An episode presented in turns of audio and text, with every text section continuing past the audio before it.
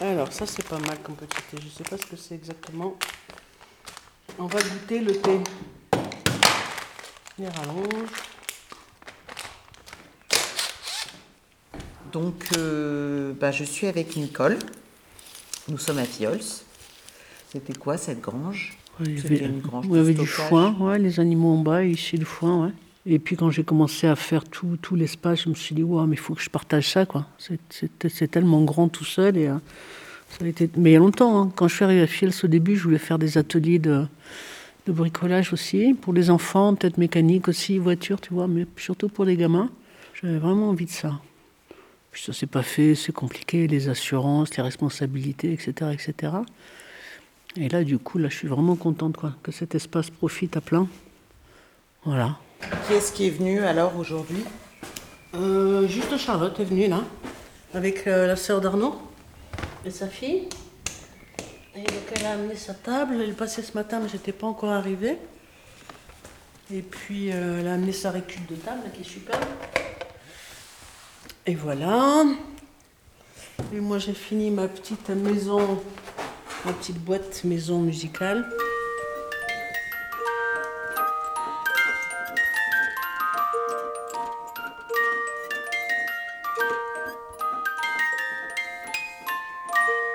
Enfermé l'international dans une maison sans porte ni fenêtre Toute fermée, toute riv- rivetée. J'avais un, stock de rivets, j'adore comme les ailes d'avion, tu sais. Je trouve ça très très beau les rivets sur le métal. Et donc j'ai récupéré, j'ai fait les poubelles de marque à l'atelier en dessous là. Et puis j'ai récupéré toutes ces plaques qui sont, tu vois, ça, si tu vas chercher ça au détail chez Wandom, tu vas payer ça 20 balles. Donc lui il met ça à la poubelle, enfin au recyclage chez les gitans. Ou chez le ferrailleur. Mais moi, je récupère. J'ai récupéré aussi des tas de là-bas de grillages enroulés. Je voudrais faire une énorme structure, une lampe avec une énorme structure. Et voilà, donc là encore un petit rivet. Là, j'ai mis du cuivre un peu pour casser là. Mais c'est mon prototype. Et du coup, euh, donc on est en train de, de s'interroger à plusieurs euh, femmes sur cette notion de matrimoine. Est-ce que ça te parle, ce mot? Ah, qu'est-ce que ça me parle? Ça me parle que je, je pense toujours, j'ai toujours pensé que le changement viendrait des femmes, plus que des hommes dans des situations un peu compliquées, comme par exemple à Saint-Jacques. C'est les femmes qui élèvent les enfants. C'est aussi les femmes plus que les hommes qui font que ce sont beaucoup des machos, que ça l'a été pendant longtemps. Moi, j'ai une famille, on est deux filles et cinq garçons. Et, les filles étaient euh, corvées, vaisselle, etc. Et les garçons, c'est la coulée douce, quoi. Et c'est donc là, c'est ma mère qui a élevé ses, fils comme ça. Et les fils comptent plus que les filles, ils ont plein, plein de choses, quoi. C'est assez terrible. Donc, euh, le matrimoine, ouais, je trouve comme les générations changent, que c'est chouette l'indépendance que prennent les femmes. Il y en avait quelques-unes avant qui prenaient de l'indépendance, qui étaient assez extraordinaires. Des artistes, aviatrices, qui, qui étaient une parmi. euh, des, millions, quoi. Et, euh, et maintenant, c'est plein parmi des millions qui commencent à faire des choses euh, dans des domaines qui leur étaient pas réservés. Moi, j'ai toujours travaillé dans des milieux masculins. J'étais prof moto, j'ai conduit des bus dans Paris. J'ai pas ressenti du tout de leur part quoi que ce soit de, de tordu, un peu de jalousie, quoi. Ça, tu leur enlèves un peu des, un peu de puissance à faire la même chose qu'eux, quoi. Et sinon, si tu le vis pas comme ça et que tu les prends comme ils sont et que tu te mets au même niveau, c'est chouette. Voilà. Et donc le matrimoine, je trouve que oui, moi j'aime bien les femmes, j'aime bien leur, douceur, leur intelligence, leur discrétion, leur pudeur, leur coup de gueule, leur coquetterie, leur délire, enfin déconnade, tout ça. J'aime beaucoup, beaucoup les qualités des femmes. On est, on est vraiment complémentaires dans les façons de voir les choses, d'analyser, de réagir, etc. Et je trouve ça vachement riche, quoi. Voilà. Et du coup, est-ce que dans cette histoire de matrimoine, il y a la notion de transmission? J'ai envie de te poser deux questions. Toi, est-ce qui t'a transmis? Si on t'a transmis Et est-ce que tu as une expérience comme ça de transmission euh, de femme à femme? Bah, ce que je donne à Lily, à ma fille déjà, tu vois. Elle, est, elle a autant d'Aurélie que de moi. Elle, elle capte tout. Elle a, je suis assez contente. Il y a une part d'elle aussi, mais certainement aussi de moi, où je lui ai initié la, la curiosité, l'intérêt de, plein de choses, mais vraiment la curiosité. Quand elle était petite, je lui avais fabriqué un mobile avec des bouts de câbles électriques. Tout ce que j'ai trouvé, je lui ai mis. Euh, j'exagère, mais une clé à molette, un petit bout de. un petit robot en fer, un morceau de bâton de ski. Enfin, tu vois, c'était pas des nounours peluches, quoi. il y avait ça qui tournait au-dessus de son lit. J'ai toujours ramassé avec elle des objets, des pierres sur la plage, tu vois, des, des bouts de bois tordus. Donc tout ça, ça c'est sûr qu'elle l'a, elle l'a à fond, quoi. Tu veux dire que donc Lily, qui est ta fille, Mhm. pour toi, c'est très important de ne pas reproduire euh, dans l'éducation, en tout cas d'être attentive euh, à euh, qu'est-ce que tu transmets? Ouais, tout ça c'est important. Et il y a un truc où je me plante, c'est con, hein. Depuis qu'elle est tout, tout bébé, je lui raconte des histoires, mais presque tous les soirs. Encore un peu maintenant, ça arrive. Et alors là, tout s'arrête. Elle a les yeux qui brillent. Elle est... Et c'était l'histoire de ma grande-tante, Olympe, qui habitait dans, dans le Béarn, très vieille ferme, et qui s'était pas mariée parce qu'elle devait s'occuper d'abord de ses parents et ensuite de son frère. Et, euh, et donc, elle s'est jamais mariée et elle avait un amoureux qui habitait trois champs plus bas, mais vraiment. Donc, elle descendait dans le champ, il s'appelait Jeannot, et elle allait le voir.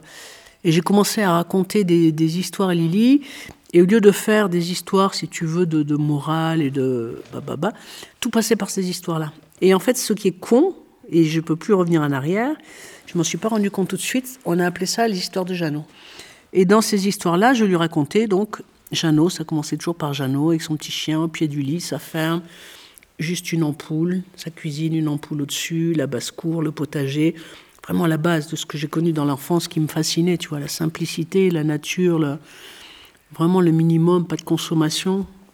Donc je lui raconte des histoires comme ça et sa curiosité a provoqué chez moi une inventivité que j'aurais même pas soupçonné quoi. J'arrivais à lui raconter des histoires et je me suis trompée parce que ça devait être des histoires d'Olympe. C'est ma transmission de Olympe. C'était ma grande tante que j'adorais plus que ma mère, etc. Et ça s'est transformé en histoire de Jeannot. Donc tu vois, le, poids de mon éducation à moi a continué à se remettre dans valoriser un mec plutôt qu'une nana. C'est dingue, hein Alors que tu vois le, chemin que je voulais faire. C'est c'est pas des choses qui s'en vont, ça, tout de suite, tout de suite, quoi. Ça met du temps et c'est... euh. Et du coup, toi, est-ce que quelqu'un t'a transmis? Ma grande-tante m'a transmis ce, ce côté... Olympe? Ouais, Olympe. Lily, elle s'appelle Lily Olympe. Elle m'a transmis sans vouloir me transmettre. C'est juste ce que j'ai regardé de, du temps que je passais auprès d'elle, de ressortir la nappe, de faire des pâtes à, à gâteau dedans, de vraiment cette simplicité des choses, d'apprécier ça, d'aller au poulailler, ramasser des légumes. Tu vois, vraiment une, truc simple de bonheur d'été de gamin, la sieste l'après-midi, t'entends les mouches voler, le coq le matin, des chiens qui aboient au loin, enfin ce truc-là est très très très fort. Quoi. Ces, années d'enfance sont hyper fortes. Et elle me l'a transmis sans vouloir me transmettre, elle était juste elle. Du coup, je rebondis sur euh, l'initiative que tu as eue euh, donc, il y a quelques mois euh, à Filleul. Donc, tu as réaménagé, tu t'es réapproprié cette euh, grange pour en faire un, un atelier euh, de bricolage équipé avec euh, de l'espace, des outils et des savoirs et des savoir-faire. Et tu as donc lancé cette proposition pour les, les femmes du village. Est-ce que tu peux me raconter un peu pourquoi tu as eu envie de faire ça et, et en quoi ça, rejoint cette question de transmission Mhm. Alors, donc, je te dis, j'ai récupéré cette grange et j'ai commencé à mettre tout mon matériel dedans. Et puis, euh, je me suis dit, mais il faut que, il faut qu'il faut que je partage, quoi. Et j'avais pas envie de partager avec des garçons parce que, je te l'ai dit tout à l'heure, ils savent faire, ils partagent déjà les outils, tout ça, ils sont déjà ensemble, ils sont assez. euh, il y a une bonne fraternité entre les garçons. Chez les filles aussi, mais c'est pas, c'est pas de la même façon. Moi, j'ose pas demander, tu vois. Mais les garçons, ils peuvent compter, ils savent, bam, bam, bam. Et puis ensuite, j'avais pas envie qu'ils viennent. Donc chaque année pour mon anniversaire, je m'offre un super outil. C'est du très très bon matériel. Je fais super attention parce que pour moi, je vais le garder toute la vie. J'en ai galéré pour le payer et j'ai pas envie que quelqu'un vienne et l'utilise pas bien ou voilà. Donc ça non. Et les filles, donc euh, il y a une fille qui est venue et qui a dit que quand son compagnon est décédé, ils avaient un tracteur. Et quand elle a dû se débrouiller toute seule, elle en a pleuré de rage contre lui qui lui a jamais appris. Qui avait toujours dit Mais non, en gros, c'est pas pour toi, tu vas pas savoir faire.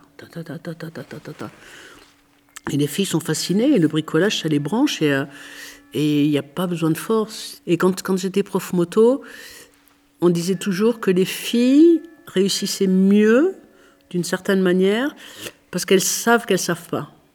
Voilà.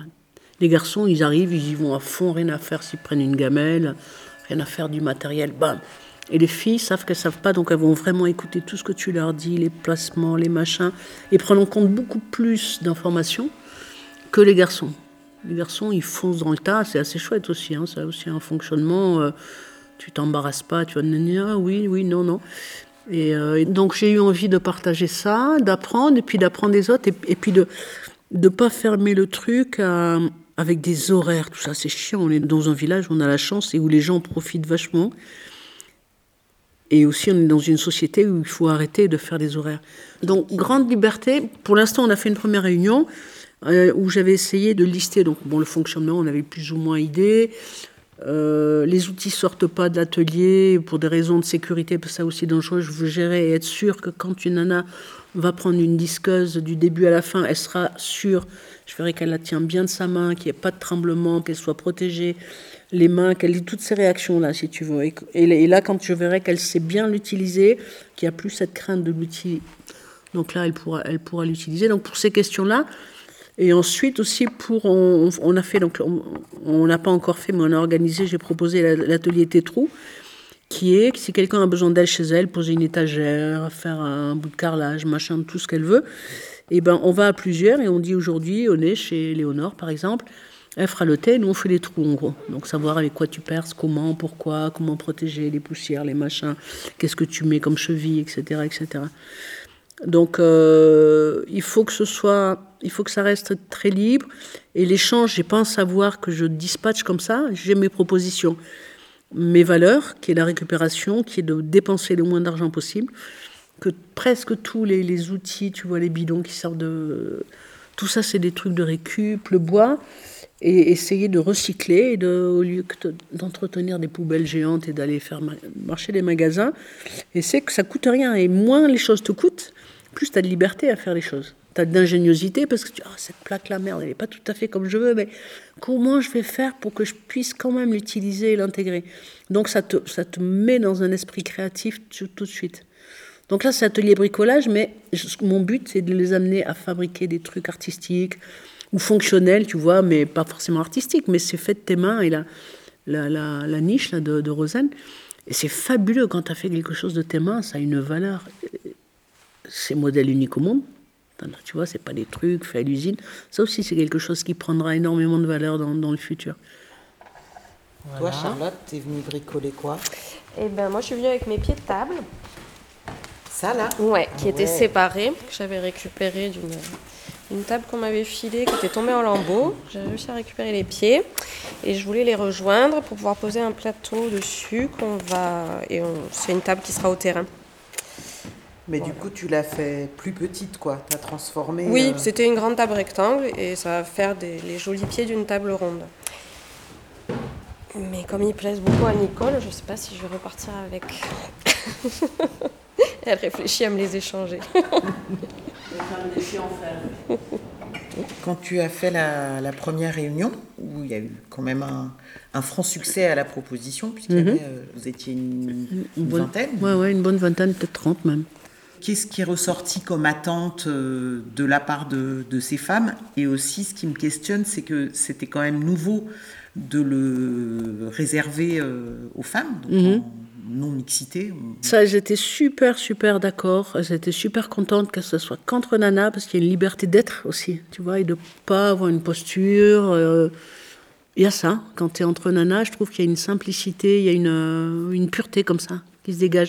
Il n'y a qu'une femme, la maman de Joël, qui m'a dit Ah, mais moi, euh, je trouve que c'est pas cool que ce soit sans. Euh, que des femmes et tout. Euh, il y a des mecs qui sont super. Et c'est vrai qu'il y a des mecs qui sont. Il y en a qui viennent de temps en temps. Ah Eh ben oui. Mais on peut pas l'annoncer à tout le monde. C'est. qui viennent, il y en a qui ont, qui ont filé des, outils aussi qu'ils avaient. Il y, a, il y a Jérémy qui est venu, il y a Pascal de Chacha qui est venu aussi fabriquer des trucs. Mais euh, c'est pas interdit aux mecs. C'est un atelier de, de nanas pour les nanas. Et c'est aussi une autre façon de fonctionner. une fois, Fredo était là, on était en train de faire un truc. Ah oui, mais non, mais là, faut faire comme ça, et puis là, comme ça. Tu vois, très directif, il n'y a qu'une façon de faire et pas d'écoute sur, les autres manières. C'est pas le même, c'est pas le même truc. Donc moi, j'aime bien rester dans, cet esprit-là. Euh, dans les attentes, euh, on a un peu tout évoqué, mais bon, tu connais Fiole, c'est plein d'idées, et puis après, on va pas forcément au bout ni rien. Donc pour le moment, j'ai préféré grande liberté. Chacun vient s'il y a des trucs à réparer ou curiosité, ou juste manger ensemble, passer un moment comme l'autre jour.